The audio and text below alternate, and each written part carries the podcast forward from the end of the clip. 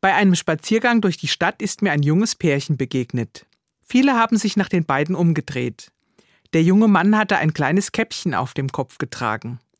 Von einer Reise nach Israel wusste ich noch, das ist eine Kippa. Der junge Mann oder auch beide waren also Juden.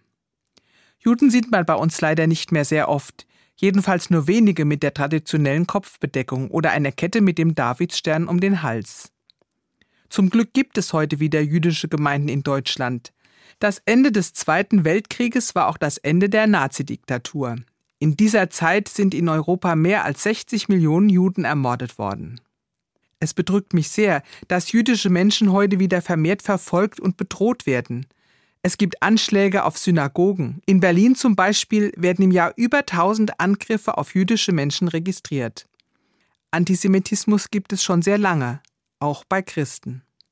Ich habe in der Bibel einen Text gefunden, der könnte ein Grund dafür sein. In der Apostelgeschichte im dritten Kapitel hält der Apostel Petrus eine Predigt vor dem Tempel in Jerusalem.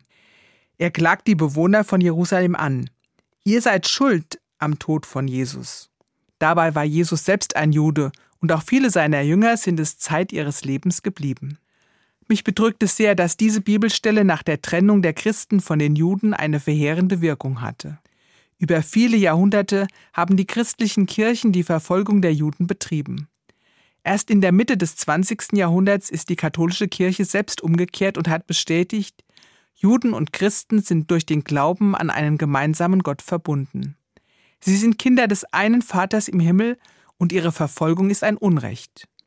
Darum muss die Kirche, darum muss jeder Christ dem modernen Antisemitismus entschieden entgegentreten. Im Gespräch mit Bekannten und auch in den sozialen Medien. Ich würde mich freuen, wieder mehr jüdischen Menschen in unseren Städten zu begegnen.